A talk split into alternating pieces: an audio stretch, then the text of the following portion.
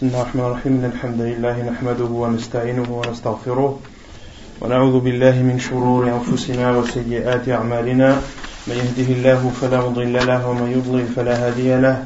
وأشهد أن لا إله إلا الله وحده لا شريك له. وأشهد أن محمدا عبده ورسوله.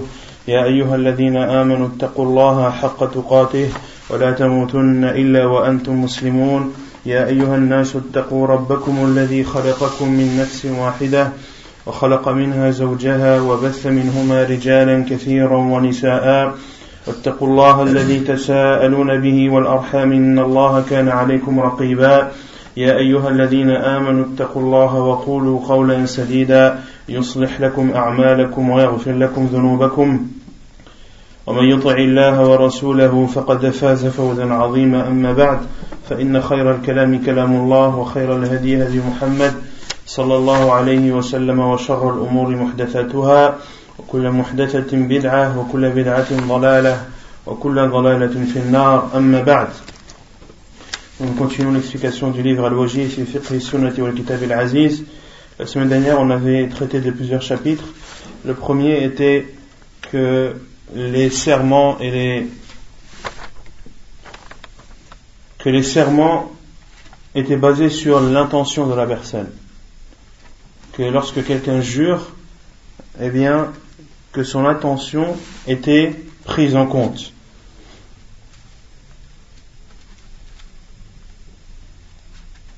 Quelle est la preuve?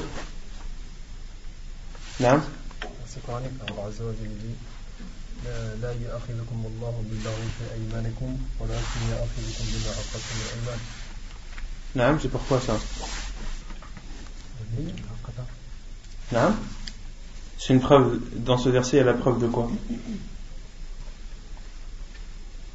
Le fait de jurer, Non de jurer que comme quoi l'idée elle est prise en compte. Mais ici, c'est la niya, En fait, la question elle est plus précise, c'est le fait que euh, le serment dépend de l'intention de la personne. C'est-à-dire que même si sa parole contredit sa, son intention, qu'est-ce qui prévaut? Est-ce que c'est sa parole ou est-ce que c'est son intention? C'est l'intention. C'est là où je demande la preuve. Quelle est la preuve que quand la parole diffère de l'intention, que c'est l'intention qui prime? Que les actes ne valent que par leur intention. Et on avait aussi cité le hadith de Suwaid ibn Hanzala. C'est quoi le hadith de Suwaid ibn Hanzala? Quand ils sont sortis pour aller voir Rasul Non. il y avait Wa'il ibn Hud. Non. Et sur la route, ils ont rencontré euh, son ennemi. Non. Ils l'ont pris. Et euh, Wa'il, non. Euh, Suwaid, non. Il a juré comme quoi c'était son frère chez Rasul il lui a dit, le frère, le musulman et le frère du musulman. C'est le hadith de Souad ibn, ibn qui, lorsqu'il était parti avec son peuple et accompagné de Wa'il ibn Hujj pour aller euh, rencontrer le prophète sallam, sur la route, un des ennemis de Wa'il ibn Hujj l'a pris et le peuple a éprouvé de la gêne à jurer, c'est-à-dire à jurer en, en mentant. Car s'ils juraient qu'ils faisaient, faisaient, partie des leurs, euh, ils, ont, ils, ont considéré ça comme un mensonge euh, potentiel, donc ils se sont abstenus. Sauf euh, ibn Hanzala qui a dit Innahu akhi, qui a juré que c'était son frère, qui a juré que c'était son frère, puis son ennemi l'a laissé, et lorsqu'ils sont arrivés chez le professeur sallam, ils, ils lui ont raconté l'histoire, et le professeur sallam leur a dit Al-Muslimu Akhul muslim, tu as dit vrai, sadaqt, al muslimu, akhul muslim, le musulman est effectivement le frère du, du musulman. Donc ici, euh, ibn Hanzala a dit une parole qui pouvait être comprise de plusieurs façons. Et justement, l'ennemi de Wa'il ibn Hujj l'avait compris comme étant son frère de sang, alors que lui voulait dire son frère de, de religion. Donc, c'est une preuve que l'intention de la personne qui jure prime sur sur sa parole. Sauf dans un cas, hein, quand il y a une offense et quand il y a un désaccord et qu'on te demande de jurer. De jurer précise. de jurer que tu n'as pas fait telle ou telle chose. Quand on te demande de jurer pour euh, juger ou pour mettre fin à un désaccord, ou pour savoir le véridique du mensonger, s'il y a un désaccord entre deux personnes et les deux nient, ou l'une atteste, l'autre nie, la vérité est unique. Donc il y a un des deux qui, ment. Et le fait que le juge ou qu'une personne qui vient les réconcilier demande à l'un de jurer sur une chose bien précise, là, la ruse ne marche pas. Là, les paroles qu'il prononcera dépendront de l'intention de celui qui lui a demandé de, jurer et non pas de celui qui jure. C'est clair ou pas Ensuite, on avait dit qu'il n'y avait pas de, de Qu'est-ce que le hinf Qu'est-ce que le hinf La parjure, donc c'est le fait de contredire son serment, d'aller à l'encontre de son serment. Et on avait dit que euh, qu'il n'y avait pas de parjure dans un cas d'oubli et dans un cas de d'erreur. D'accord? Celui qui est juré de faire une chose et il ne l'a pas faite par oubli ou il ne l'a pas faite par erreur. Est-ce qu'il est considéré comme ayant fait un, parjure? Non. Et dans ce cas, est-ce qu'il doit donner une kafara? Non. Donc, celui qui a fait, euh, qui a fait une parjure, un hinf, par erreur ou par oubli, cela n'est pas considéré comme un hinf tout d'abord, et ensuite, cela veut dire qu'il n'y a pas de, d'expiation à donner. Ensuite, on avait parlé de l'istithna, l'istithna ou fil Qu'est-ce que l'istithna À part Bachir. Arfan. Qu'est-ce que l'istithna fil yamin? Le fait de dire Inch'Allah après d'avoir juré. c'est de poser une condition. De poser, de poser une condition, de dire je, je jure de faire cela si Allah le veut, Inch'Allah. Ici, il y a l'istithna et quel est le profit ou quel est le bénéfice de faire l'istithna lorsque l'on jure? La chose, c'est si par exemple on ne le fait pas, il n'y a pas de kafara. S'il ne le fait pas, il n'a pas d'expiation. Et Allah lui facilitera la chose sur laquelle il a juré. Il facilitera s'il a juré de faire une chose qu'il la fera, et s'il a juré de ne pas faire une chose, Allah lui facilitera le fait de, ne pas la faire. Et on a visité le hadith où le professeur Hassan avait raconté l'histoire de Sulaiman ibn Daoud alayhi salam. Ensuite, on a vu également le chapitre de celui qui jure, puis après avoir juré, une chose meilleure lui apparaît. Il a juré de faire une chose, mais par la suite, une chose meilleure lui est apparue. Qu'est-ce qui lui est légiféré de faire? La chose meilleure, naam, le qu'il fasse cette chose qui est meilleure, mais qu'il donne une expiation suite à son serment. on s'est arrêté ici. L'interdiction de persévérer dans le serment. قال تعالى ولا تجعلوا ولا تجعلوا الله عرضة لأيمانكم أن تبروا وتتقوا وتصلحوا بين الناس والله سميع عليم. Donc Allah ne vous sanctionne pas. ولا تجعلوا الله عرضة لأيمانكم. يعني ne n'utilisez pas le nom d'Allah dans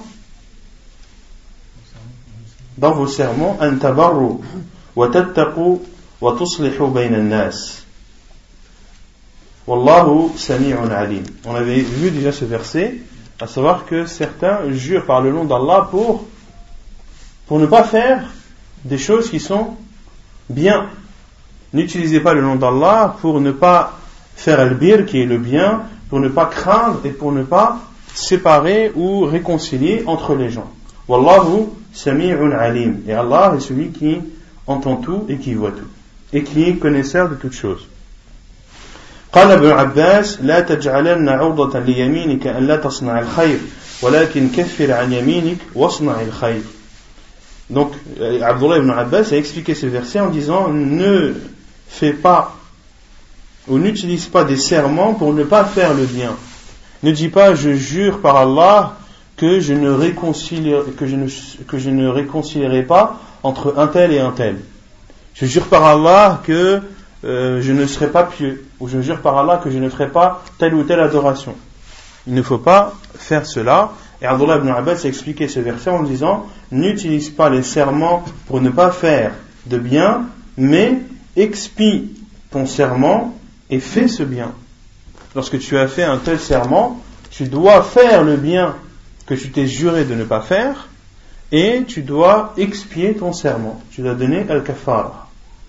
وعن أبي هريرة أن عن رسول الله صلى الله عليه وسلم قال والله لأن, يلي لأن يلج أو يلج أحدكم بيمينه في أهله آثم له عند الله من أن يعطي كفارته التي فرض الله.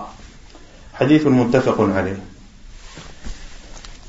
Et selon Abu Huraira d'après le professeur sallam, il dit Wallahi la an yalidja ou yaladja, les deux sont autorisés.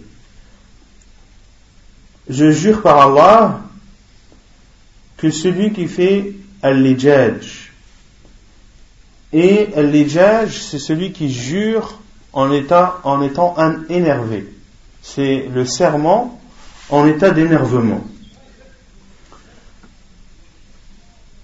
Celui qui jure en étant énervé, qui jure de, qui jure et qui persiste. C'est le fait de jurer en étant en état d'énervement et de rester sur ses positions.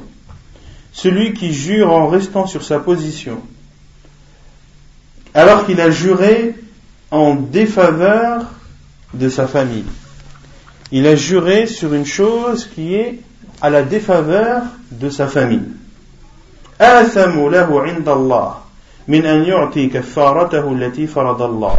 Ceci est, un, est un péché plus grand chez Allah que de donner l'expiation qu'Allah a ordonnée. Qu'est-ce que veut dire ce hadith? Le professeur Hassan veut dire ici que celui qui jure en étant énervé et qui persiste sur son serment de faire quelque chose ou de ne pas faire quelque chose vis-à-vis de sa famille qui leur portera préjudice. Le fait de rester et de persister dans cela est plus grave chez Allah que de parjurer et de donner une explication. Autrement dit, il vaut, mieux qu'il donne l'expiation que qu'il persiste sur ce serment. Par exemple, un exemple, celui qui jure, par exemple, que qu'il ne fera plus monter sa famille dans sa voiture. Je jure par Allah que toi, que, en parlant à sa femme, que toi et les enfants, vous ne vous ne montrerez plus dans la voiture. C'est fini. Si elle a besoin de faire des courses, elle y va à pied. S'il euh, y a une urgence, il faudra qu'il trouve la voiture de quelqu'un d'autre, mais pas la sienne. Est-ce que c'est quelque chose qui porte préjudice à la famille ou pas? Oui. Est-ce que c'est quelque chose qui est interdit en soi? Est-ce que c'est obligé de, de, de transporter sa famille en voiture pour aller faire les courses ou pour aller se promener ou autre? Non. Donc il n'a pas fait quelque chose qui est interdit en soi, mais il a fait quelque chose qui va mettre, qui va rendre la vie impossible à sa famille. D'accord? Ici, est-ce qu'on dit à cette personne, tant que tu n'as pas juré de faire quelque chose qu'Allah a interdit, tu as le droit de persister et de rester sur ta position, ou bien est-ce qu'on lui dit, reviens sur ton serment et, et donne une expiation? Ici, le professeur Hassan lui dit, de donner l'expiation, de revenir son serment, car de rester et de persister sur ce serment est pire auprès d'Allah que de, que de donner l'expiation.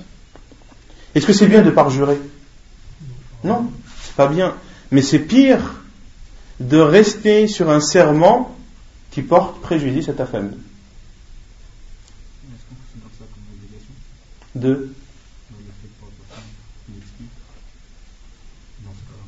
Bien sûr, bien sûr. Non, c'est plus, c'est plus qu'une recommandation. Pourquoi? Parce qu'il est entre deux mâles. Il fait une chose qui, qui, est plus détestée chez Allah. Donc là, il doit, et le prophète m'a dit, euh, on comprend du hadith que, que c'est une obligation pour lui de, de revenir sur, sur, sur son serment. Euh, non. On comprend aussi dans le hadith que c'est une interdiction de, de faire le parjure, non? Non, bien sûr. Non, bien sûr, c'est un, c'est un, c'est le parjure, c'est un, c'est un mal en soi. Quand tu jures, tu dois, tu dois tenir ton, ton serment, sauf quand tu n'en as pas la possibilité, d'accord, ou sauf quand tu as, tu es juré de faire une chose interdite. Là, il t'est interdit de la faire, mais tu dois faire al-kafara, d'accord? Et euh, celui qui euh, qui a juré de ne pas faire une chose et qui, et qui l'a fait en fin de compte, il a fait un péché, et justement, la preuve que c'est un péché, c'est qu'il doit, qu'il doit faire une kafara. Quand l'islam nous demande de faire une kafara, c'est pourquoi? Parce qu'on a fait quelque chose de bien? Non, parce qu'on a fait quelque chose de mal. Donc, al-hint en soi, le fait de parjurer, c'est un mal, et c'est pour cela que pour que ce mal soit pardonné auprès d'Allah, il faut que qu'il fasse le kafara. C'est clair L'imam Nawawi, rahimahullah, vu que le hadith est rapporté dans Bukhari et Muslim, entre autres dans Muslim, euh, je ne sais pas si dans la, dans le, la, tabra que vous avez, il rapporte le, la parole de l'imam Nawawi. Il la rapporte نعم قال النووي رحمه الله يلج بكسر اللام ويجوز فتحها ويجوز فتحها بعدها جيم من اللجاج وهو أن يتمادى في الأمر ولو تبين له الخطأ donc l'imam Nawawi dit يلج يلج أو يعني لأن يلج أو يلج il peut être dit avec l'âme مكسورة c'est-à-dire يلج ويجوز فتحها c'est-à-dire يلج qui vient de l'ijaj ou al-lajaj et c'est le fait de persister dans, un, dans une chose même après que l'erreur ait été montrée. et la base de l'ijaj dans la langue arabe c'est le fait de rester, de persister sur une chose. ثم قال الإمام النووي معنى الحديث أن من حلف يمينا تتعلق بأهله بحيث يتضررون le sens du hadith est que celui qui jure, qui fait un serment en rapport avec sa famille, de telle sorte qu'ils sont, euh, sont euh, atteints par ce serment, que ce serment leur, fait, leur porte atteinte, si il ne parjure pas,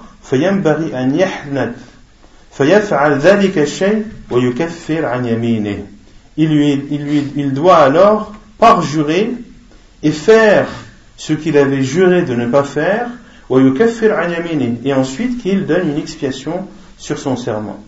فإن قال لا أحنث بل أتروع عن ارتكاب الحنث خشية الإثم فهو مخطئ بهذا القول بل استمراره على عدم الحنث وإقامة الضرر لأهله أكثر إثما من الحنث.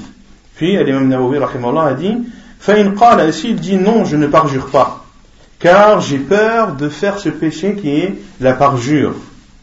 Al-Imam Nawawi dit Il a fait alors une erreur.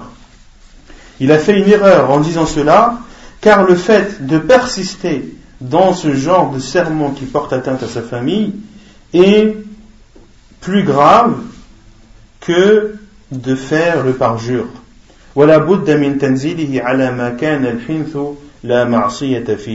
Et l'imam Nawawi a terminé en disant une phrase très importante et ce hadith doit être compris bien sûr lorsque la parjure ne lorsque le fait de parjurer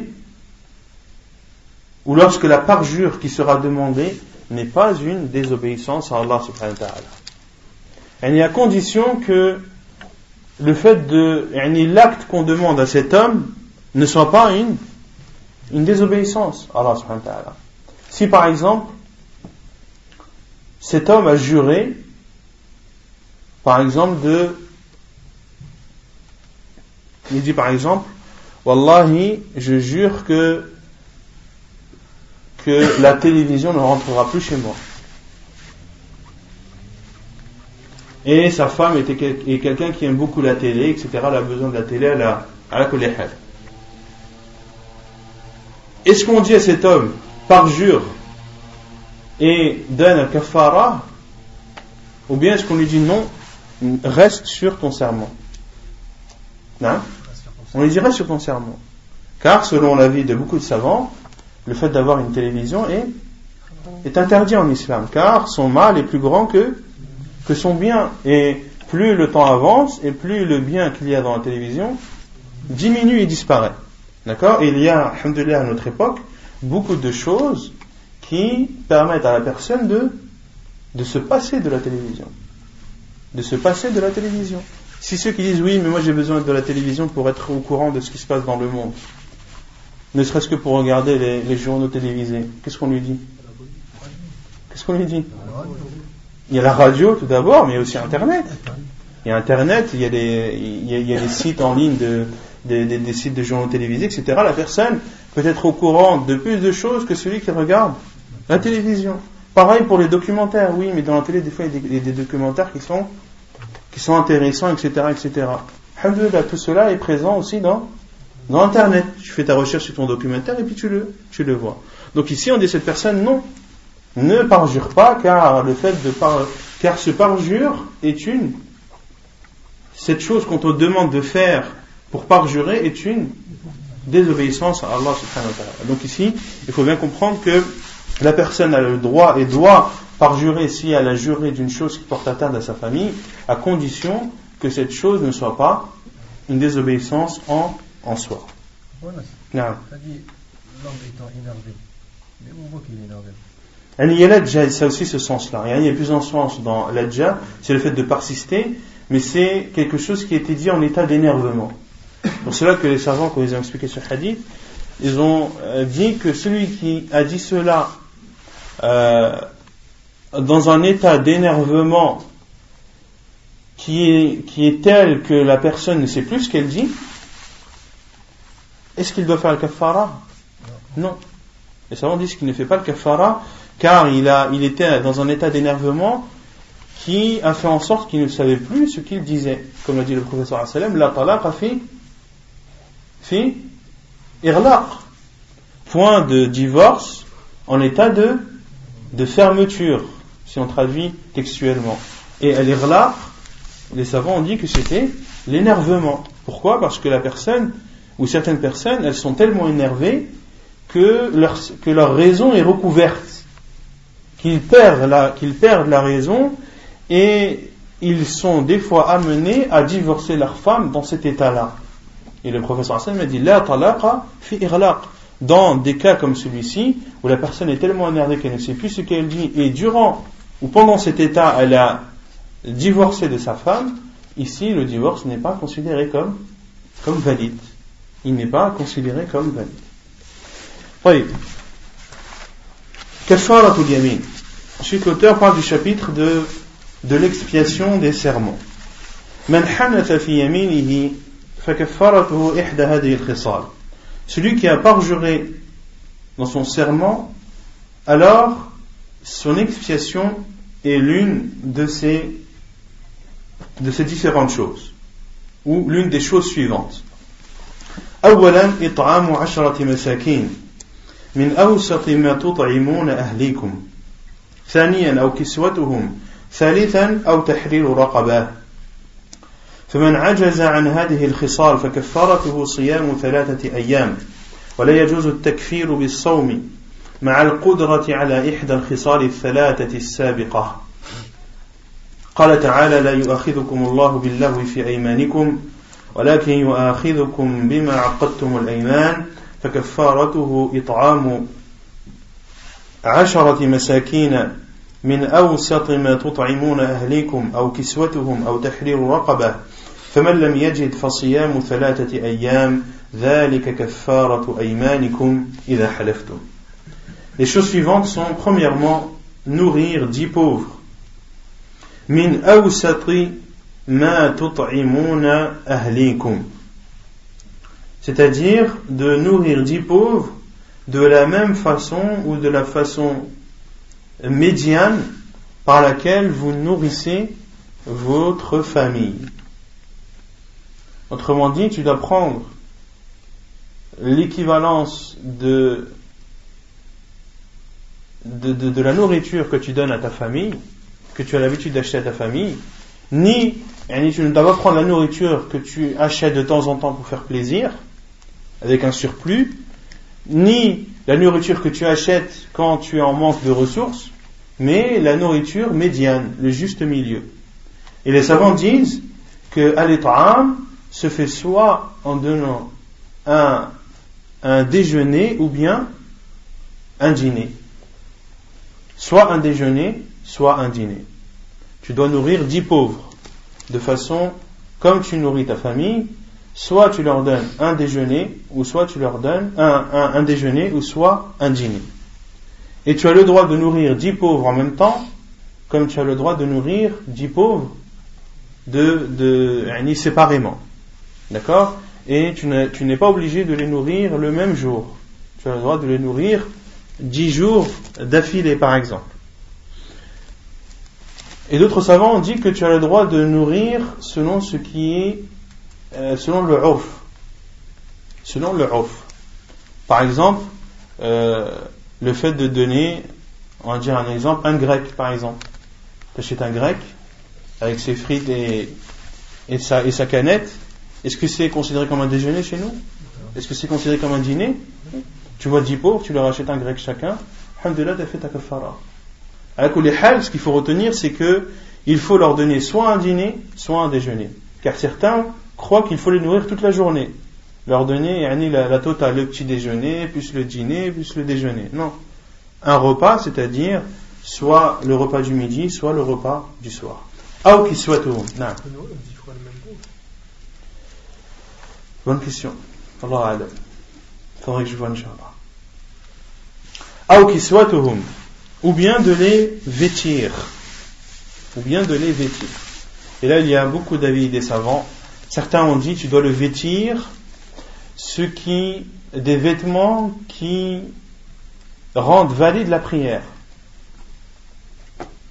C'est-à-dire que tu dois leur donner le minimum de vêtements qui, qui permet à une, une prière d'être, d'être valide. D'autres savants ont dit non. Allah Azzawajal atlaq. Allah a dit de les vêtir, n'a pas dit comment. Donc, cela revient à cela revient à ce qui est connu chez les gens comme étant des vêtements. D'accord? Chez certaines personnes, euh, le fait d'acheter un turban, par exemple, ça peut être vêtir. Chez d'autres personnes, c'est euh, un qamis plus un pantalon, par exemple. Chez d'autres personnes, euh, c'est le qamis uniquement. Le pantalon, c'est c'est optionnel, on va dire. C'est facultatif. Du moment que la personne euh, un qamis, ça, lui couvre sa aura, donc cela est considéré comme étant vêtu. Là, il faut revenir à, euh, au urf de la personne. ou bien d'affranchir un esclave. Non. Non, vêtir dit pauvre. Faman ajaza, puis l'auteur dit, et celui qui n'a pas la possibilité de faire de, ne faire aucun des points cités, à savoir celui qui ne peut ni nourrir dix pauvres, ni les vêtir, ni euh, affranchir un esclave, alors son expiation sera de jeûner trois jours. Et il est interdit et n'est pas autorisé de jeûner trois jours en ayant la possibilité de faire l'un des trois points cités précédemment. C'est-à-dire que celui qui a la possibilité de nourrir dix pauvres, est-ce qu'il a le droit de jeûner trois jours? Non. Celui qui a, la possibilité de, nourrir, de vêtir dix pauvres, est-ce qu'il a le droit de jeûner trois jours Non. Et celui qui a la possibilité d'affranchir un esclave, est-ce qu'il a le droit de jeûner trois jours Non plus. Donc, le fait de jeûner vient et entre en compte seulement et seulement si les trois choses citées précédemment ne sont pas faisables. La preuve est la parole d'Allah Allah ne vous sanctionne pas euh, euh, pour la futilité dans vos serments, mais il vous sanctionne pour les serments que vous avez l'intention de d'exécuter. L'expiation en sera de nourrir dix pauvres de ce dont vous nourrissez vos familles, ou les habiller, ou de libérer un esclave. Puis Allah a dit, quiconque ne trouve pas les moyens devra alors jeûner trois jours. Voilà l'expiation de vos serments.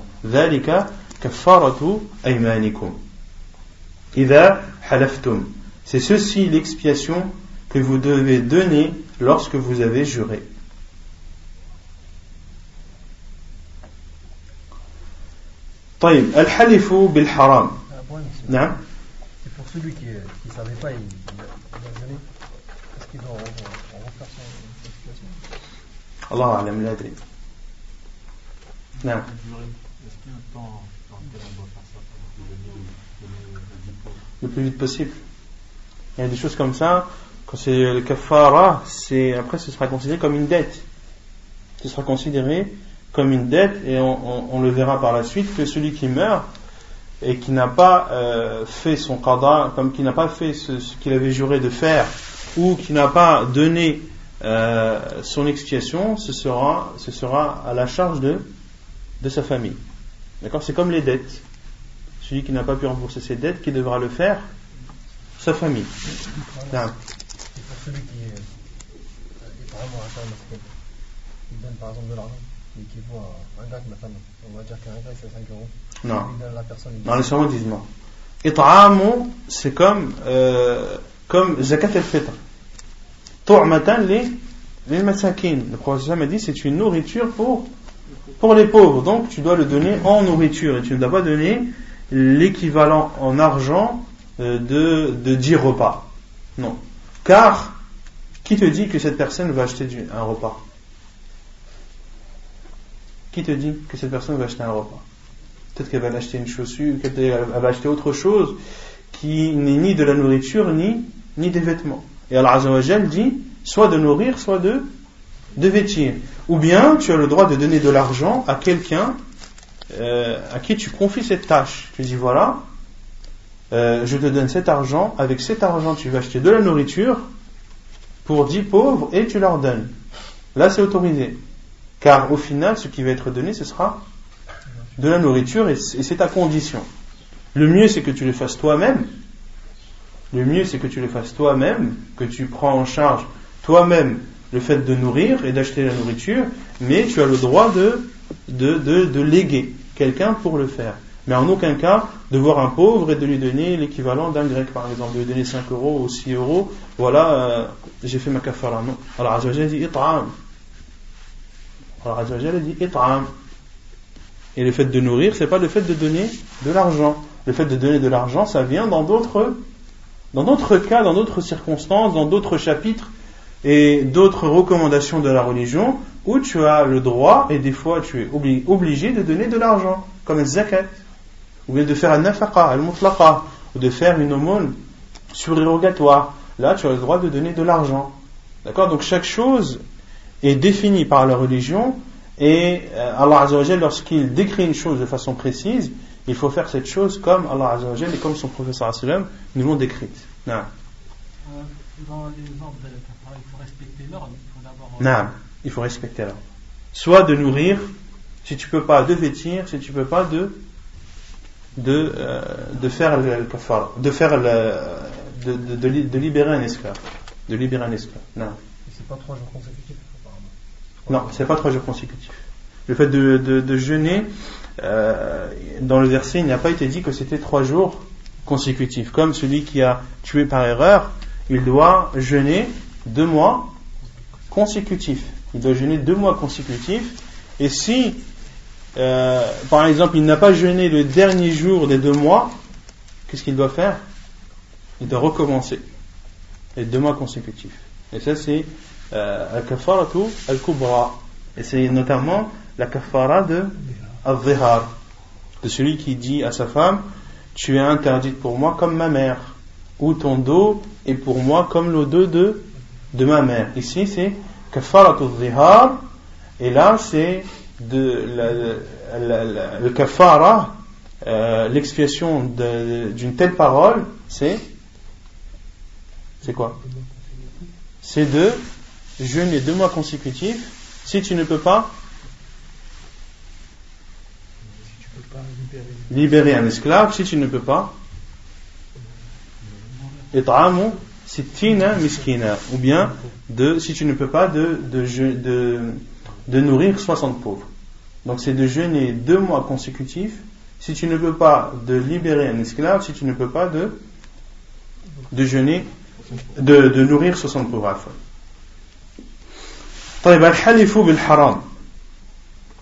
Le fait de jurer, euh, de jurer en disant, de jurer par l'interdiction, de jurer pour s'interdire. Le fait de jurer pour s'interdire.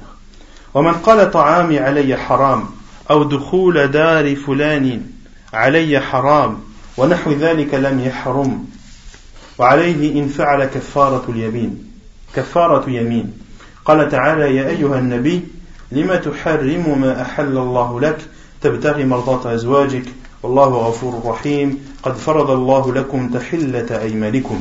وعن عائشة رضي الله عنها قالت كان رسول الله صلى الله عليه وسلم يشرب عسلا عند زينب بنت جحش ويمكث عندها فواطأت أنا وحفصة على, على أيتنا دخل عليها فلتقل له أكلت مغافير إني أجد منك ريح مغافير. قال لا. ولكني كنت أشرب عسلا عند زينب بنت جحش فلن أعود له وقد حلفت لا تخبري بذلك أحدا عن ابن عباس وعن ابن عباس قال في الحرام يكفر لقد كان لكم في رسول الله أسوة حسنة Donc celui qui dit la, ma nourriture est interdite pour moi. Ou bien lorsqu'il dit de rentrer dans la maison d'un tel est interdit pour moi. Ou toute autre chose similaire, cela n'est pas interdit. Et s'il le fait, il doit donner l'expiation du serment. Donc celui qui dit euh, la nourriture que j'achète m'est interdite, ou euh, le fait de rentrer chez un tel, je me l'interdis à moi, ou je m'interdis de faire telle ou telle chose, qui sont licites, est-ce que cela est pris en compte Est-ce que cela est pris en compte Non. Cela n'est pas pris en compte. Cela n'est pas pris en compte. Lam yahrum mais s'il le fait, qu'est-ce qu'il doit faire Kafara. Non, non. Non. Lam yahrum. Wa alayhi in fa'ala kafaratu yamin. S'il le dit, il n'est pas pris en compte. S'il le dit, c'est pas pris en compte. Mais s'il le fait S'il le fait, il doit faire al-kafara. Il dit par exemple cette nourriture est interdite pour moi. Est-ce qu'elle est interdite? Non, il achète que des choses halal. Est-ce qu'on va dire que ces choses sont interdites pour lui parce qu'il a dit qu'elles étaient interdites pour lui? Là, il n'a pas dit je ne mangerai pas ce que j'achète. Il y a une différence entre je prends l'engagement de ne pas acheter ce que j'achète et le fait de dire ce que j'achète est interdit pour moi. Là, il a utilisé le terme haram. Là, il a il utilisé le terme haram et ceci n'est pas considéré comme étant interdit pour lui. Et s'il le fait, malgré que ce ne soit pas interdit, qu'est-ce qu'il doit faire? Al-kafara, pourquoi? Car? Car? Il se l'est interdit. Vous avez compris? La preuve est la parole d'Allah Azzawajal Ya ayyuhan nabi, ô toi le prophète, lima tuharrimu ma ahallallahu lak? Pourquoi t'interdis-tu ce qu'Allah t'a autorisé? En voulant satisfaire tes épouses. Wallahu rahim. Et Allah est le clément et le tout miséricordieux Allah vous a ordonné de, vous libérer de vos serments.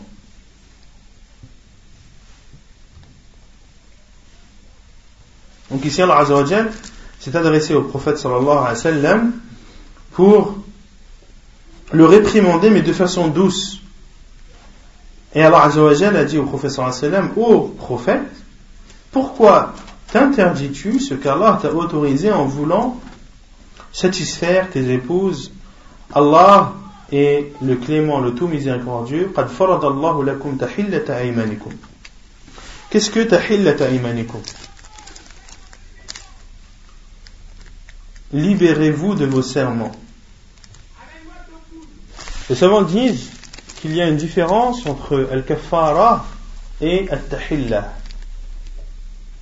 Al-tahillah, c'est le fait de donner une expiation entre le moment où tu as fait le serment avant que tu ne parjures. Et al-kafara, on parle de kafara lorsque tu donnes une expiation après avoir parjuré. Vous avez compris ou pas? Par exemple, je jure, euh, je jure de ne pas rentrer chez un tel. D'accord? Je jure de ne pas rentrer chez un tel. Et puis le lendemain, tu dis non, Starfirullah, c'est pas bien ce que j'ai fait, je vais, faire, je vais donner une kafara pour mon serment. Ici, est-ce qu'on appelle ça une kafara ou est-ce qu'on appelle ça une tahilla? Une tahilla, pourquoi? Parce qu'il n'est pas encore rentré chez la personne. Mais il veut donner une kafara pour se libérer de, de son serment. Mais si il est rentré chez cette personne après avoir juré, ici il doit donner al-kafara, il doit donner une expiation, mais elle n'est plus appelée tahilla, elle est appelée kafara. Pourquoi? Car il expie après avoir parjuré. Et tahilla, c'est le fait de donner une expiation avant d'avoir parjuré. Mais l'expiation, c'est la et ce sont est la même. Sauf qu'il y en a une qui est appelée Tahilla. Pourquoi l'appeler Tahilla? Parce que euh, ça vient de Al-Hal. Comme si il, euh, il, il, il, défaisait le, le nœud qu'il a fait.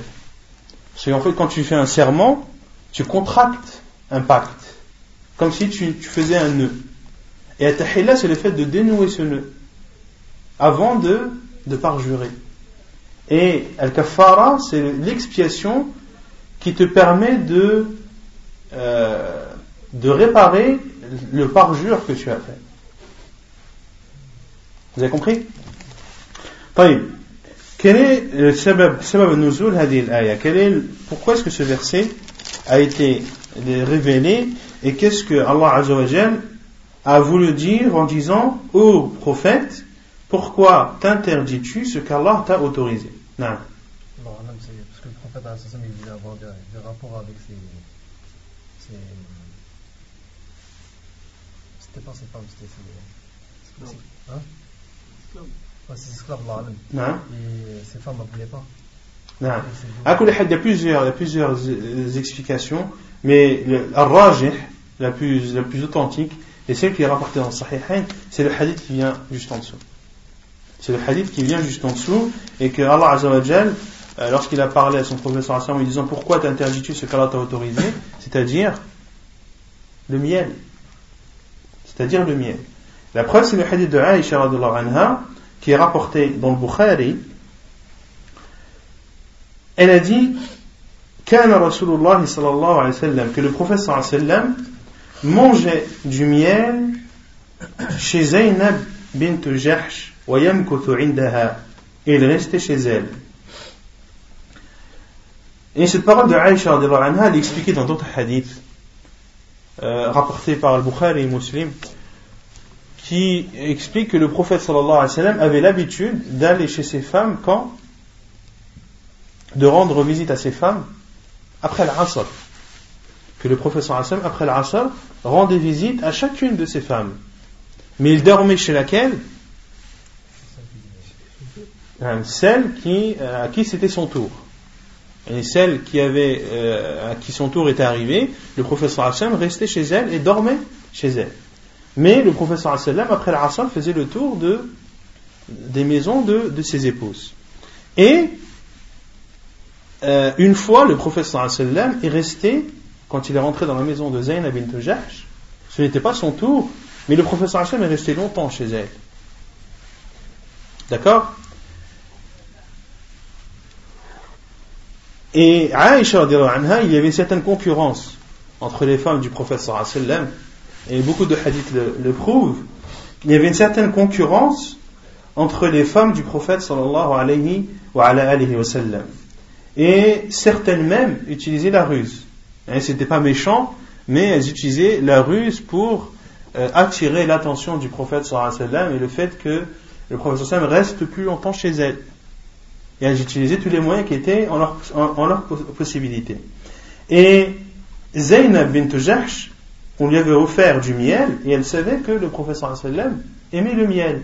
Donc elle, elle a proposé au professeur sallam du miel, il savait qu'il aimait, mais son but c'était que le professeur sallam reste le plus longtemps chez elle car elle, était, elle aimait être en compagnie du prophète sallallahu alayhi wa, alayhi wa sallam. Et le professeur sallam aimait beaucoup Zaynab bint Jahsh. Pourquoi? Les savants disent que l'amour du professeur sallam vis-à-vis de Zaynab bint Jahsh était juste en dessous de Aïcha. Était juste en dessous de Aïcha euh, en, ne prenant pas compte la divergence qu'il y a entre les savants, à savoir laquelle des femmes du professeur sallam était la plus aimée chez lui. Était-ce Khadija ou était-ce Aïcha? Et les savants ont dit pourquoi? Car car qui a marié Zaynab au professeur sallam? Allah subhanahu wa ta'ala. Allah subhanahu c'est lui qui a, ordre, qui a marié le prophète sallallahu alayhi wa sallam à Zaynab bint Jahsh. Et parmi les spécificités du prophète sallallahu alayhi wa sallam, c'est qu'il pouvait se marier sans témoin et sans wali. Que le prophète sallallahu alayhi wa sallam pouvait se marier à une femme sans euh, l'accord de son tuteur et sans la présence de, deux témoins. Et, et Zainab bint disait euh, aux femmes du professeur vous, ce sont vos familles et vos tuteurs qui vous ont mariés, quant à moi, c'est Allah subhanahu wa ta'ala qui m'a marié au prophète sallallahu alayhi wa. Et Aïcha anha dit Fawata'tu ana wa Hafsa. Et moi et Hafsa, nous nous sommes mis d'accord. elles ont fait un, on va dire, un, mini complot. Nous nous sommes mis d'accord que la première chez qui entrera le professeur sallam, qu'elle lui dise As-tu mangé al-marafir Et al-marafir, c'est une plante qui était au temps du professeur sallam, qui avait une odeur, euh, une odeur euh, qui n'était pas agréable. Et comme l'odeur de, l'oignon, comme l'odeur de, de, l'ail, c'était une plante qui, lorsqu'elle était consommée, la personne euh, émanait une mauvaise odeur. Et Aïcha et Hafsa se sont mis d'accord sur, le fait que lorsque le professeur Hassan rentrera chez l'une d'elles, qu'elle lui dise ta marafir As-tu mangé le marafir? Pourquoi est-ce qu'elles ont dit ça? Car euh, dans d'autres hadiths, le professeur Hassan n'aimait pas euh, sentir mauvais une chose que le professeur Hassan n'aimait pas, c'était sentir mauvais. Pour cela que euh, le professeur Hassan aimait beaucoup le parfum. Pour cela que le professeur Hassan aimait beaucoup le parfum. Et le fait que euh, l'une de ses femmes lui dise As-tu mangé ma rafée ça veut dire que qu'il y a une odeur qui est pas bonne, est-ce que tu as mangé telle plante? D'accord? Inni ajidu minka riha et, et les femmes, Aïcha et Hafsa, est-ce qu'elles ont, menti en disant ça? Est-ce qu'elles ont dit, dans le hadith, Akal ta marafir C'est une question. As-tu mangé marafir? C'est pas, tu as mangé, tu sens pas bon. Est-ce que tu as mangé le marafir? Et le professeur me dit, walakinni kuntu ashrabu asalan inda Zaynab bint Jahsh. Non, mais j'ai mangé du miel chez Zaynab bint Jahsh. Falan a'ouda lahu et je n'en mangerai plus. Pourquoi? Pourquoi? Parce que le prophète yani, ces femmes lui ont fait croire que c'était le, miel que Zainab lui avait donné qui, faisait en sorte que qu'il y avait une mauvaise odeur, alors qu'il n'y a pas de mauvaise odeur. Mais le but c'était quoi? C'était que le prophète sallam ne mange plus de miel chez Aïcha et donc chez Zainab bint et donc qu'il ne reste plus longtemps chez elle. Et dans d'autres hadiths, euh, dans d'autres hadiths, euh, il y a d'autres femmes qui ont dit cela. Il y en a même une qui a dit, euh, en parlant du prophète sallam, le pauvre, nous lui avons, euh, nous avons fait en sorte qu'il qu'il ne mange plus quelque chose qu'il aime bien, miskin. En gros, ça voulait dire ça. Le pauvre, nous l'avons privé de quelque chose qui, quelque chose qu'il aime, à savoir le miel. Alors que, en fin de compte, le miel, quand tu le manges, yani, il n'y a pas de mauvaise odeur qui émane de toi. وقد حلفت لا تخبري بذلك أحدا Et Aïcha radiallahu anha a juré, ou le professeur Sam lui a fait jurer de, ne, de, de n'informer personne. C'est-à-dire de n'informer personne de la parole qu'a dit le professeur, à savoir qu'il ne, qu'il ne mangerait plus le miel chez Zainab bint Jahsh. Car si cela arrivait aux oreilles de Zainab, elle le prendrait mal. Le prophète a, a pris l'engagement de ne plus euh, manger du miel chez moi. Pourquoi? Quelle est la raison? Donc le prophète a, a, a, considéré ça comme un secret entre lui et Aïcha. Donc c'est l'explication de ce verset. Et ensuite Allah s'est adressé au prophète en disant Pourquoi t'interdis-tu ce qu'Allah t'a autorisé en voulant satisfaire tes épouses En voulant satisfaire tes épouses. Et le professeur m'a dit, c'est-à-dire je, je, je, je, je n'y retournerai pas, je ne recommencerai pas, c'est-à-dire de manger du miel. Et les savants ont dit que ici, le professeur Hassan s'est interdit quelque chose. Le professeur Hassan s'est interdit quelque chose, et cela est, comparable à un vœu. Comme celui qui a fait le vœu de ne pas faire quelque chose ou de faire telle ou telle chose. Et les savants disent que le fait de s'interdire quelque chose suffit à ce que ce soit un vœu, sans prononcer la formule du vœu. Et le fait de dire je m'oblige à prier euh, 10 rak'at euh, le soir, par exemple. Est-ce que cela est un vœu ou pas? Est-ce que c'est est -ce c'est considéré comme un vœu? Oui Non Un vœu, c'est quand tu dis à Allah ouais, si, tu, si, si, tu me donnes ça, je ferai ça. Non, ça c'est une catégorie de vœux. Ah, il, y a plusieurs... non, il y a plusieurs sortes de vœux. On va voir ça par la suite. Mais le fait de dire si Allah me donne ça, alors je ferai ça, ça c'est, les savants disent wa al-nadru al-mu'allaq. C'est le vœu qui est conditionné. Mais il y a aussi al-nadru al-mutlaq. De dire Lillahi alayya nadrun an asuma ayyam. Je prends le vœu, ou je fais le vœu auprès d'Allah de jeûner trois jours. Mais sans sans poser de, de conditions. Ici, ces trois jours deviennent obligatoires. D'accord Donc, le fait de, de s'obliger quelque chose est considéré comme un vœu, même si la formule du vœu n'est pas prononcée. Même si tu n'as pas dit le mot vœu. À partir du moment où tu t'obliges quelque chose qui à la base ne l'est pas, ou que tu t'interdis quelque chose qui à la base ne l'est pas, c'est considéré comme un vœu, même si tu n'utilises pas la formule bien précise. Même si Non Al-istithna fi nazr Je n'ai pas encore vu cette masala. Subhanallah, vous posez des questions, on n'a jamais entendu. Allah alam. وعن ابن عباس et selon Abdullah ibn Abbas il dit في الحرام يكفر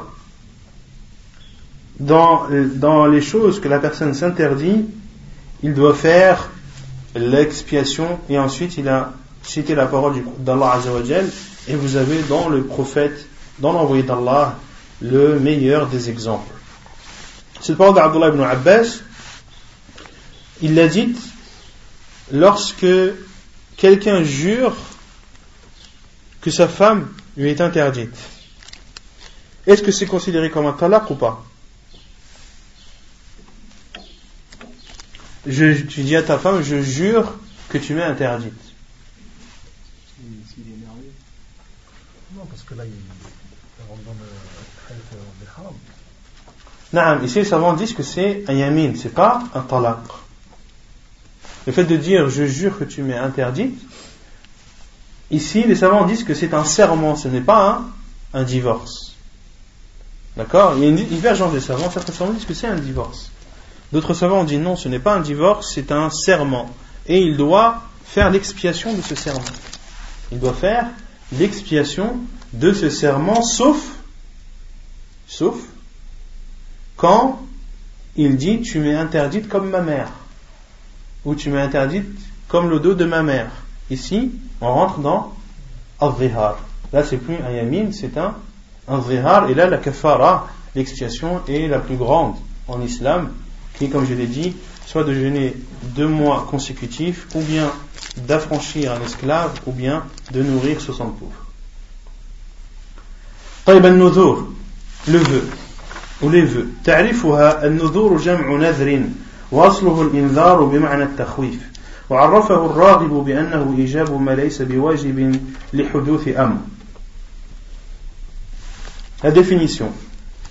Al-Nudhur, c'est-à-dire les vœux, c'est le pluriel de nadr, c'est le pluriel de vœux. Et la base en arabe du terme nadr, qui vient de al-inzar, bima'na takhwif. Al-inzar, c'est euh, qui a le sens de faire peur. Qui a le sens de faire peur. Le prophète sallam était Bashir et Nazir. Bashir, celui qui annonce la bonne nouvelle, et Nazir, celui qui met en garde contre le châtiment. Celui qui met en garde contre le châtiment. Et lorsque tu mets quelqu'un en garde contre un châtiment, c'est pourquoi? Pour le faire peur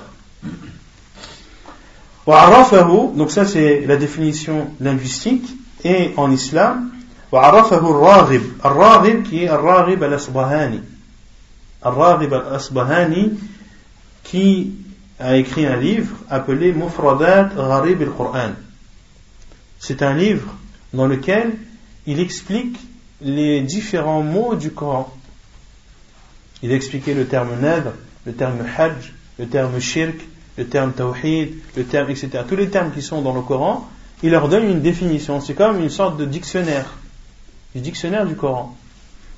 Et il a donné la définition de an-nadr,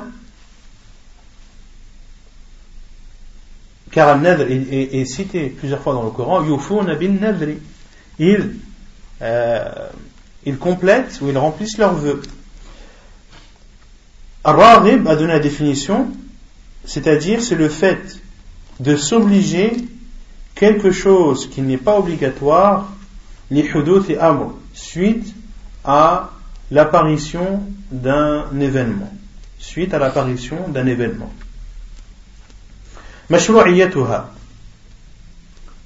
Le fait qu'un nadr est légiféré ou non. قال تعالى وما أنفقتم من نفقة أو نذرتم من نذر فإن الله يعلمه quelles que soient les dépenses que vous avez faites ou le vœu que vous avez voué, Allah en est, euh, Allah en le sait, Allah le sait, Allah en est connaisseur.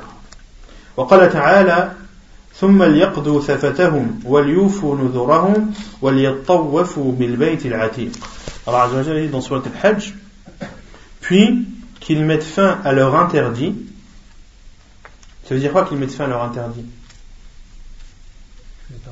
Non, car ils étaient en ihram.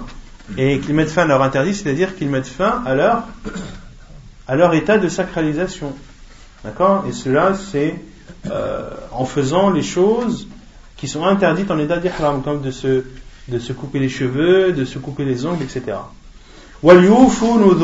Et qu'ils remplissent leurs vœux.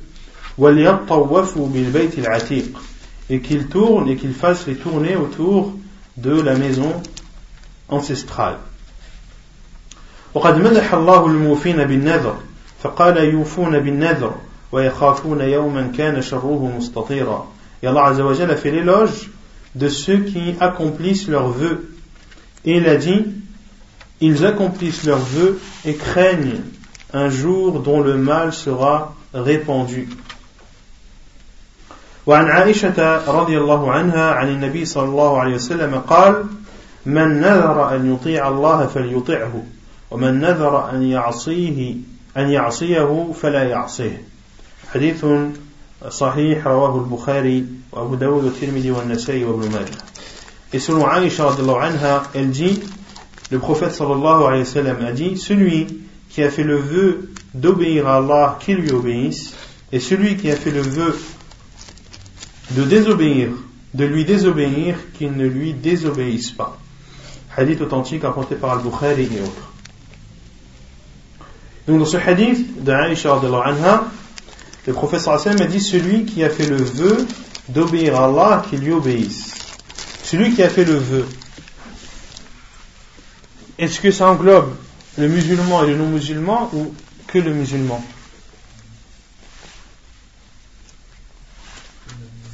Même le non-musulman. Et la preuve, c'est que euh, Omar, ibn Khattab n'avait-il pas fait un vœu avant qu'il ne soit musulman de faire euh, une retraite spirituelle d'une nuit à la mosquée de la Mecque? Oui ou non? Vous connaissez pas ce hadith? On l'a vu dans Bab al-Hajj. Et le professeur, le professeur Hassan lui a dit Le professeur Hassan lui a dit Accomplis ton vœu, alors qu'il l'avait fait avant l'islam, avant qu'il ne soit musulman. Donc celui qui a, qui a fait le vœu d'obéir à Allah, qu'il lui obéisse. Qu'il lui obéisse. Et ceci, que cette chose qu'il a fait le vœu de faire soit obligatoire ou non. S'il a fait le vœu de faire quelque chose qui en soi est surérogatoire. Car certains savants ont dit que celui qui a fait le vœu de faire quelque chose qui est surérogatoire, il lui est surérogatoire de d'accomplir son vœu. Quant à celui qui a fait le vœu de faire quelque chose qui en soi est obligatoire, alors il est obligatoire d'accomplir son vœu. Mais le, hadith du professeur sallam contredit cette parole, car le professeur sallam a parlé de façon générale que celui qui a euh, fait le vœu d'obéir à Allah, alors qu'il lui obéisse, que cette obéissance soit à la base une chose surérogatoire ou une chose obligatoire. Celui qui a dit je fais le vœu de, prier, euh, par exemple, de faire un rawatib. Je fais le vœu de faire un rawatib pendant trois jours. D'accord? Un rawatib qui sont de 12 rak'at, est-ce qu'elles sont obligatoires ou pas? Non.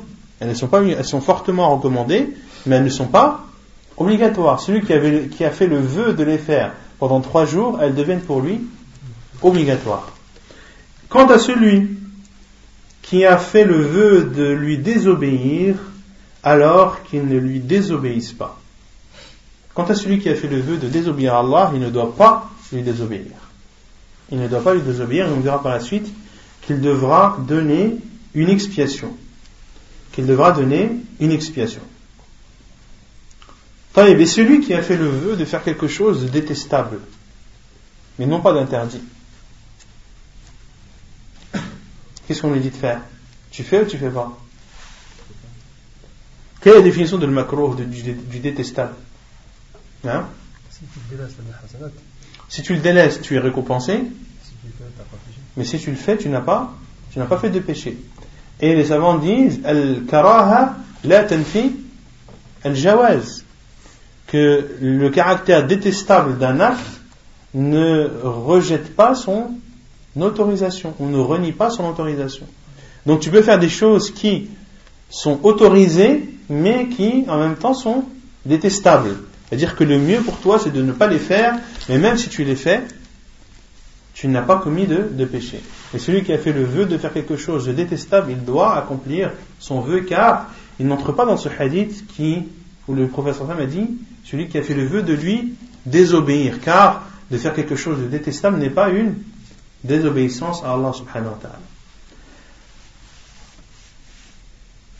Et concernant le, le concernant le, le vœu, il y a une, divergence des savants, à savoir quel est le jugement du vœu? Est-ce quelque chose qui est recommandé? Est-ce quelque chose qui est détestable? Est-ce quelque chose qui est interdit? A une divergence des savants. Euh, la plupart des savants considèrent ou séparent entre le vœu général et le vœu conditionné. Ils disent le vœu général, euh, le fait de dire je, je fais le vœu à Allah de jeûner trois jours. Ici, la plupart des savants disent que c'est que c'est autorisé. Ils disent que c'est autorisé. Et ensuite, ils ont donné l'exemple de, du vœu conditionné. Si Allah me donne telle ou telle chose, alors je jeûnerai trois jours. Là, la plupart des savants disent ceci est déconseillé. Et macro, pourquoi? Car il y a le hadith du prophète que ce genre de vœu ne provient ou n'émane que du, de l'avare. Celui qui donne que quand on lui donne. Celui qui donne que quand on lui donne. Celui qui donne que quand il a un retour. Mais il ne va pas faire quelque chose de son propre, de son propre chef. Et d'autres savants, comme Cheikh Islam et Tamia, ont dit non. Tous les vœux sont interdits. Tous les vœux sont interdits. Et c'est un avis qui est très fort.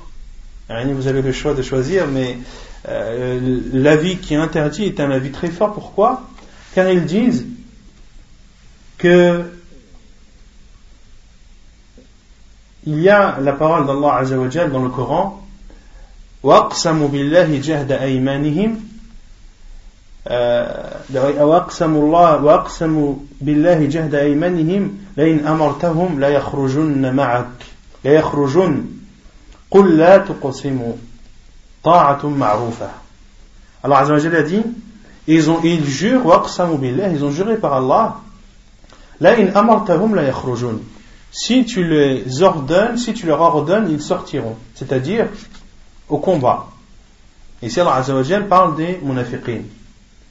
Et Allah Azzawajal dit, Qul, il dit à son prophète sallallahu alayhi wa sallam, dis-leur, la tuqsimu ta'atun ma'rufa. Ne jurez pas, car c'est une obéissance qui est connue.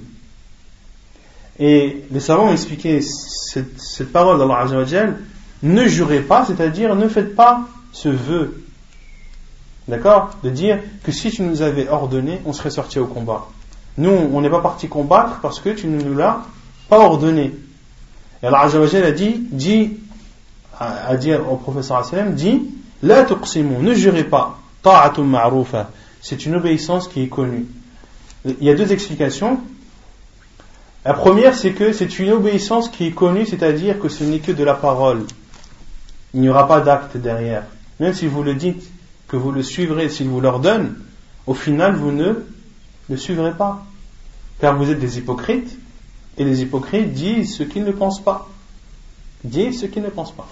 Et d'autres savants ont dit ta'atum ma'rufa, c'est-à-dire ne jurez pas, car de d'obéir au prophète sans jurer est mieux que de lui obéir en jurant est mieux que de lui obéir en jurant. Et ils ont aussi utilisé les hadiths du professeur sallam que le vœu la n'apporte pas de bien, que le vœu n'apporte pas de bien et qu'il provient de l'bakhil et qu'il provient de l'avare. Et ils ont répondu au verset d'Allah Azza wa Jal yufuna bin nadr wa yakhafuna yawman kana sharruhu mustatira quand on leur a dit mais Allah Azza wa Jal a fait l'éloge de ceux qui ont accompli leurs vœux. Le, le verset qu'on a cité, ils accomplissent leurs vœux et ils ont peur d'un jour dont le mal sera répandu. Ils ont répondu en disant qu'il y a une différence entre contracter un vœu et, et le mettre en pratique. Il y a une différence entre contracter un vœu et le mettre en pratique. Ce qui est interdit chez eux, c'est le fait de contracter un vœu. C'est d'être amené à faire un vœu. Et il est obligatoire pour celui qui a contracté un vœu, même si pour eux le fait de contracter un vœu est interdit, de l'accomplir. Vous avez compris? Vous avez compris ou pas Vous n'avez pas compris Alors Azzawajal a dit a fait l'éloge de ceux qui accomplissent leurs vœux. Est-ce qu'il a fait l'éloge de ceux qui ont fait les vœux Non. Alors Azzawajal, yufuna bin nad, ils accomplissent leurs vœux. Et ils ont répondu à- au verset où Allah Azzawajal dit وَمَا أَنفَقْتُم مِّن نَفَقَةٍ أَوْ نَذَرْتُم مِّن نَذْرٍ فَإِنَّ اللَّهَ يَعْلَمُهُ Toutes les dépenses que vous avez dépensées et tous les vœux que vous avez faits, Allah le sait. Mais dans ce verset, est-ce que Allah Azzawajal a fait l'éloge du vœu? Est-ce qu'il a fait l'éloge du vœu? Non. Il a dit qu'il le sait. Il n'a pas dit que c'était que c'était quelque chose de, de bien. D'accord? Donc ça c'est l'avis de Cheikh Islam Ibn Taymiyyah c'est l'avis qu'a suivi euh, Cheikh Ibn rahimahullah ta'ala. Et la plupart des savants considèrent que, euh, comme je l'ai dit, le vœu mutlaq est autorisé et celui qui est conditionné est, est déconseillé. Pourquoi Car tu le fais parce que tu attends en retour. طيب النهي عن النذر المعلق l'interdiction de, du vœu conditionné عن عبد الله بن عمر قال نهى النبي صلى الله عليه وسلم عن النذر وقال إنه لا يرد شيئا ولكنه يستخرج به من البخيل. وعن سعيد بن الحارث أنه سمع ابن عمر رضي الله عنهما يقول أولم ينهوا عن النذر؟ إن النبي صلى الله عليه وسلم قال إن النذر لا يقدم شيئا ولا يؤخر وإنما يستخرج بالنذر من البخيل حديث متفق عليه Selon Abdullah ibn Omar, il dit le prophète sallallahu alayhi wa sallam a interdit un nadr, a interdit euh, le vœu. Et il a dit La yaruddu, la yaruddu shay'a. Le vœu ne repousse rien. Ça veut dire quoi le vœu ne repousse rien La yaruddu al-qadar. C'est-à-dire il ne repousse pas le, le destin et ce qui t'a été destiné. Car certains vont faire le vœu conditionné en espérant que ce vœu, en, en pensant que ce vœu va avoir une influence. Par exemple, euh, là c'est la période des examens, beaucoup vont dire si Allah fait en sorte que j'ai mon examen, je fais toutes les vacances, je vais apprendre le Baqarah par exemple. Et ils pensent qu'en faisant ce vœu, eh bien, cela va faciliter le fait qu'il va réussir son examen. Et alors, le professeur Hassan m'a dit Innahu la shay'a. Le vœu, il ne repousse rien du tout. Il ne repousse pas un malheur, ni ne repousse un bien. Il n'a aucune influence sur, le destin. Contrairement à Dua.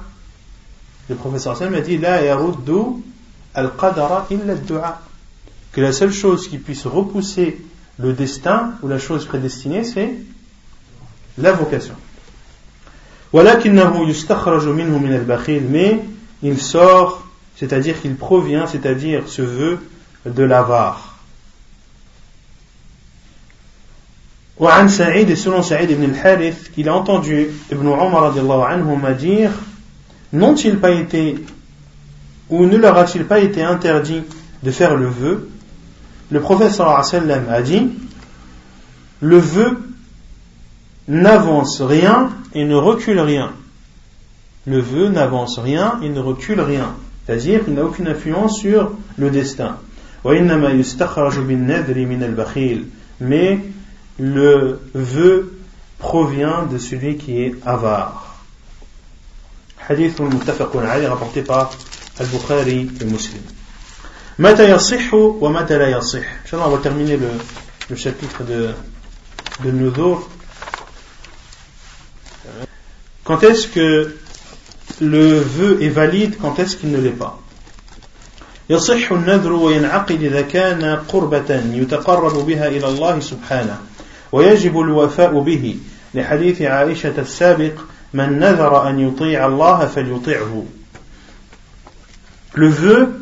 est valide et il est contracté lorsque c'est une lorsque la chose que tu as vouée est quelque chose qui te rapproche d'Allah subhanahu wa ta'ala. Et il est alors obligatoire de l'accomplir.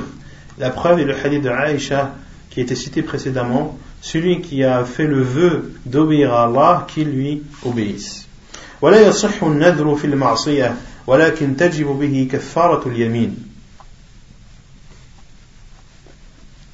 Et le vœu n'est pas contracté lorsque ce que tu as voué de faire est une désobéissance. Mais il est obligatoire de donner une expiation qui est l'expiation du serment. On déduit que donc l'expiation du vœu est la même que l'expiation de, du serment. عن عائشة أن رسول الله صلى الله عليه وسلم قال لا نذر في معصية وكفارته كفارة يمين حديث صحيح رواه أبو داود والترمذي والنسائي وابن ماجه Selon Aïcha anha, le prophète sallallahu alayhi wa sallam a dit Point de vœu dans la désobéissance et l'expiation, c'est-à-dire, et son expiation, c'est-à-dire l'expiation du vœu, est l'expiation du serment. L'expiation du vœu est l'expiation du serment. وأما النذر المباح مثل أن ينذر أن يحج ماشيا أو يقوم في الشمس فلا ينعقد ولا يجب به شيء ولا يجب به شيء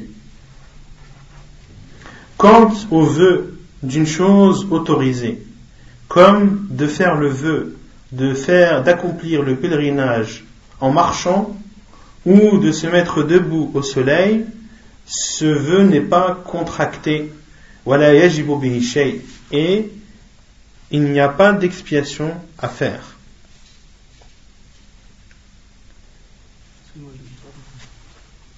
Et ici, l'auteur différencie entre le fait de, de faire le vœu de quelque chose qui est une adoration d'Allah subhanahu wa ta'ala et quelque chose qui est autorisé. Pour lui, quelque chose qui est autorisé, il y a deux choses. Premièrement, le vœu n'est pas contracté. Et deuxièmement, il n'y a pas de kafara. Ça, c'est l'avis de l'auteur et de quelques savants. Et il ramène pour preuve, عن أبي هريرة قال رأى رسول الله صلى الله عليه وسلم شيخا يمشي بين ابنيه يتوكأ عليهما. فقال ما شأن هذا؟ قال ابناه يا رسول الله كان عليه نذر. فقال صلى الله عليه وسلم اركب أيها الشيخ فإن الله غني عنك وعن نذرك. حديث صحيح رواه مسلم. وعن ابن عباس أن رسول الله صلى الله عليه وسلم مر برجل بمكة وهو قائم في الشمس. فقال ما هذا؟ قالوا نذر نذر أن يصوم ولا يستظل إلى الليل ولا يتكلم ولا يزال قائما. قال ليتكلم وليستظل وليجلس وليتم صومه. حديث صحيح رواه البخاري. Selon Abu Hurairah, il dit le prophète sallam a vu un homme âgé marcher entre ses deux fils. Il s'appuyait sur eux. Et le prophète sallam a dit Qu'a-t-il Ces deux enfants ont dit Ô envoyé d'Allah, il a un vœu, il a fait un vœu. Autrement dit, ce vieil homme a fait le vœu de faire, c'était pendant le pèlerinage, de faire le pèlerinage en marchant.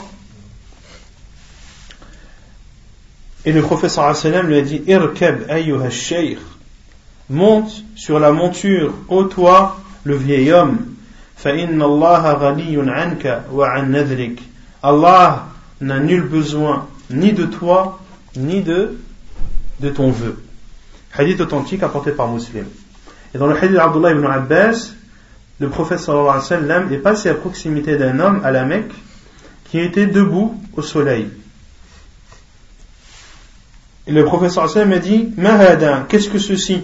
Ils ont dit il a fait le vœu de jeûner, de ne pas se mettre à l'ombre jusqu'à la nuit, de ne pas parler et de rester debout. Et le prophète a dit qu'il parle, qu'il se mette à l'ombre, qu'il s'assied et qu'il termine son jeûne. Hadith authentique apporté par Al-Bukhari. Et l'auteur a utilisé ces deux hadiths pour prouver que il n'y a pas de kafara. Car est-ce que le professeur a dit à cet homme, à ce vieil homme, monte sur la monture, Allah n'a nul besoin de toi et de ton vœu, et fait al-kafara Non. Et dans le deuxième hadith, le professeur qu'est-ce qu'il a dit à l'homme? Il lui a dit, parle, mets-toi à l'ombre, assis-toi et termine ton jeûne. Est-ce qu'il lui a dit de faire le kafara? L'auteur en a déduit que lorsque tu fais le vœu de faire quelque chose qui est autorisé, euh, qu'il n'y a pas de kafara. Mais cet avis, Allah n'est pas, n'est pas l'avis le, le, plus sûr.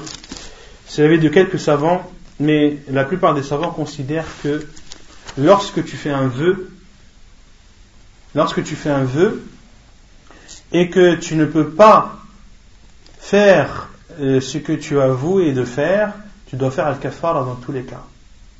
Et qu'on ne doit pas regarder ce hadith en particulier, mais on doit regarder l'ensemble des hadiths.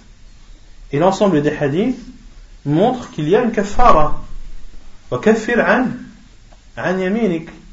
Et fais al-kafara sur ton serment. Et c'est ce qu'on retient de tous les hadiths du prophète sallallahu alayhi. Et il y a une version où il y a un hadith dans Sunan Abi Daoud où euh, la sœur de Uqba ibn Amir anha, a fait le vœu de faire le hajj en marchant alors qu'elle ne pouvait pas. Et le professeur sallam lui a dit il a dit à Uqba ibn Amir ordonne à ta sœur de monter, c'est-à-dire de, de, de, monter sur une monture, et qu'elle donne une chamelle, qu'elle égorge une chamelle pour expier son, son vœu. Pour expier son vœu. Ensuite, cet homme qui est resté debout, cet homme qui est resté debout au soleil, est-ce qu'il a fait quelque chose d'interdit ou quelque chose d'autorisé? Et ici, il a fait quoi? Il a, il a fait le, le vœu de jeûner. De jeûner, c'est quelque chose de, de recommandé. De ne pas se mettre à l'ombre jusqu'à la nuit. Ici, est-ce que c'est autorisé ou pas? Non. Ah non, parce qu'il se fait du mal. Bien sûr, il se fait du mal. Le prophète Sam a dit La darara wala dirar. Point de mal à soi-même et point de mal à autrui. Wala yatakallam. Il a fait le vœu de ne pas parler. C'est interdit. Le professeur Sam a interdit de se taire toute une journée. Et également de, rester debout. Là aussi, il y a le fait de rester debout toute une journée, c'est quelque chose qui porte atteinte et qui, euh, qui, fait du mal à la personne. C'est pour cela que dans une autre version, le professeur Hassan a dit Inna Allah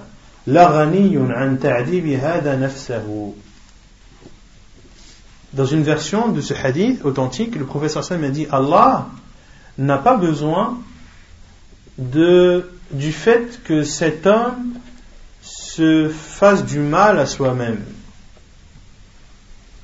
Se fasse du mal à soi-même. Et le professeur sallam, qu'est-ce qu'il a dit?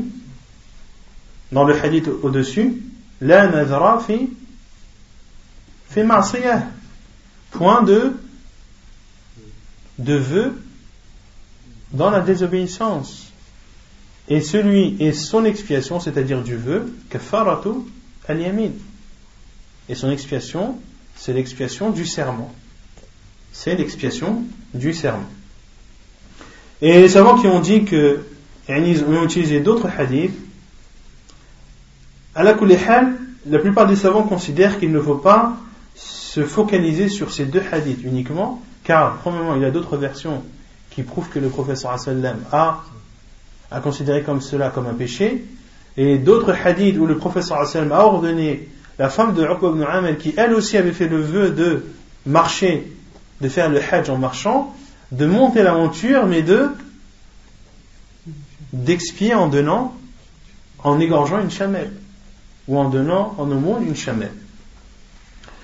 Et également parmi la preuve, kafaratul nadri, kafaratul yamin. Le hadith que l'auteur a cité par la suite, que l'expiation du nadr, du vœu, est l'expiation du serment. Donc, lorsque tu dois faire une expiation après un serment, pour les mêmes raisons, tu dois faire l'expiation pour le vœu, car l'expiation est la même. D'accord? Donc ils ont dit qu'il y a une analogie entre le vœu et, et le serment. Et c'est rajih, incha'Allah. Celui qui a fait le vœu, mais n'est pas dans la capacité d'accomplir son vœu.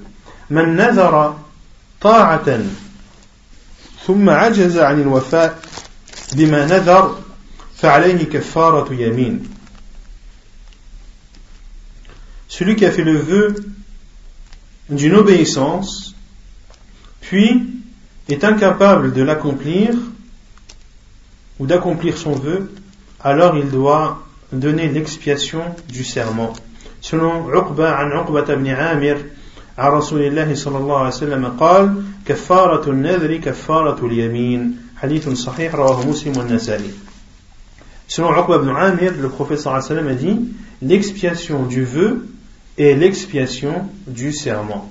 L'expiation du vœu et l'expiation du serment.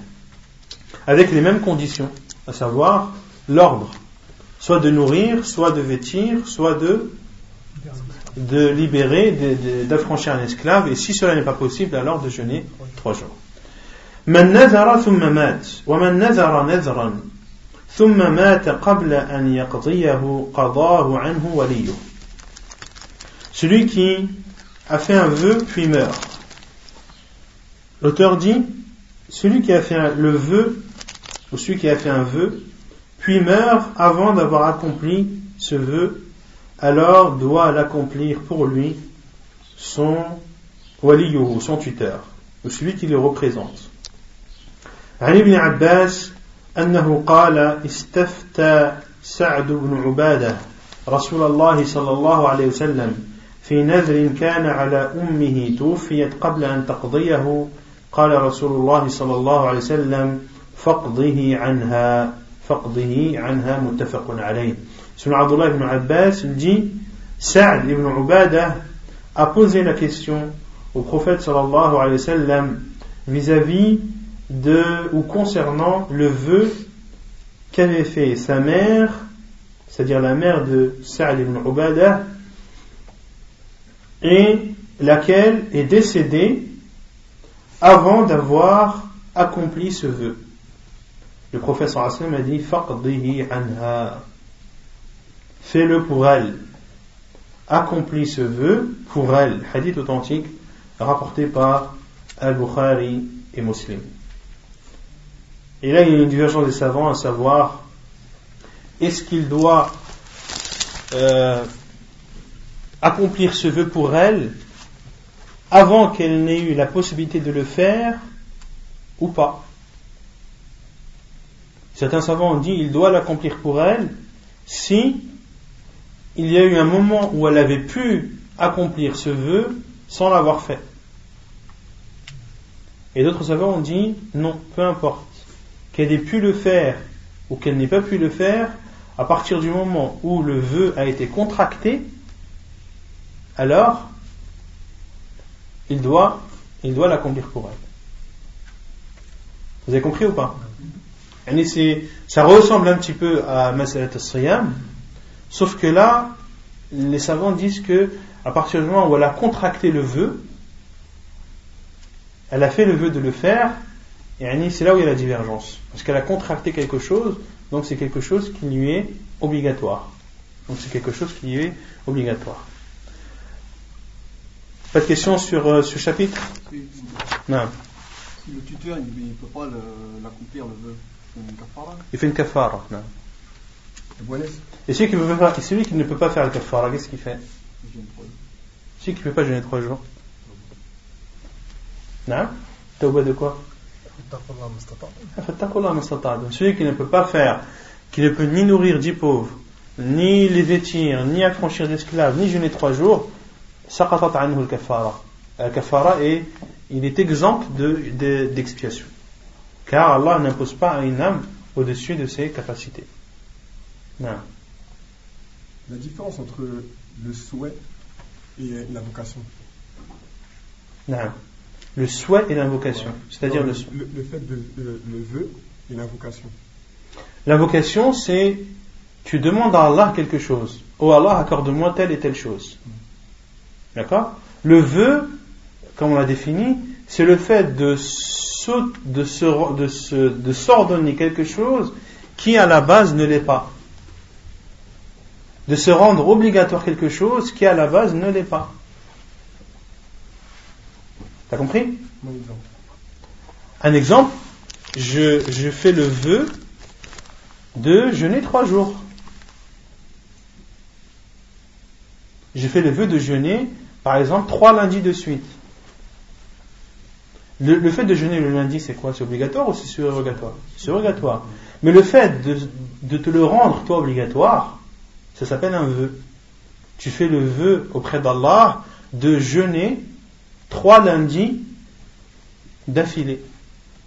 Ces trois lundis d'affilée, leur jeûne à la base n'est pas obligatoire, mais toi tu te les rendu obligatoires, donc ils sont devenus obligatoires pour toi. Et si tu ne les fais pas, tu dois faire une expiation. Et la dua, c'est de demander à Allah. Par exemple, oh Allah, facilite-moi le jeûne du, du, lundi. Oh Allah, fais en sorte que je jeûne tous les lundis et tous les jeudis. Et là, tu demandes à Allah de te faciliter une chose. Mais si tu ne le fais pas, est-ce que tu as un kafara à faire? Non. Car c'est une demande que tu fais et ce n'est pas quelque chose que tu t'imposes à toi-même. Non. Al-Raghib, Al-Raghib al-Asbahani. Al-Raghib al-Asbahani, dans son livre Mufradat Gharib al-Qur'an.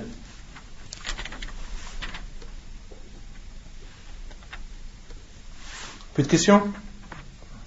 On a terminé Kitab al-Nuzul, Inch'Allah, euh, le prochain cours, on, commencera le livre de le livre des nourritures. Et euh, la semaine prochaine, il n'y aura pas cours car je serai en voyage à Tadir.